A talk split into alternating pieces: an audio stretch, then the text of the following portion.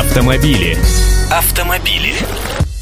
Здравствуйте, я Андрей Гречанник. АвтоВАЗ выдал две новости. Во-первых, он начинает продавать новую «Калину» с лета будущего года. Во-вторых, планирует производить до миллиона автомобилей в год. Волжский автозавод выпустит тестовые экземпляры машин обновленного семейства «Калина» второго поколения до конца нынешнего года, а продажи модели начнутся летом 2013 года.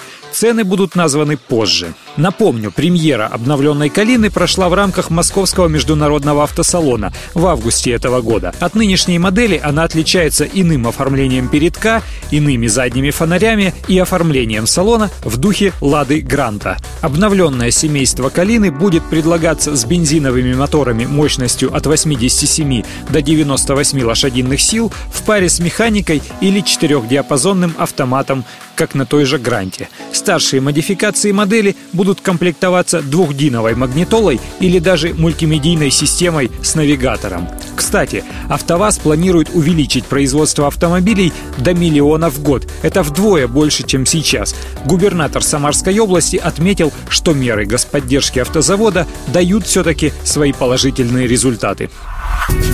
Автомобили. Автомобили.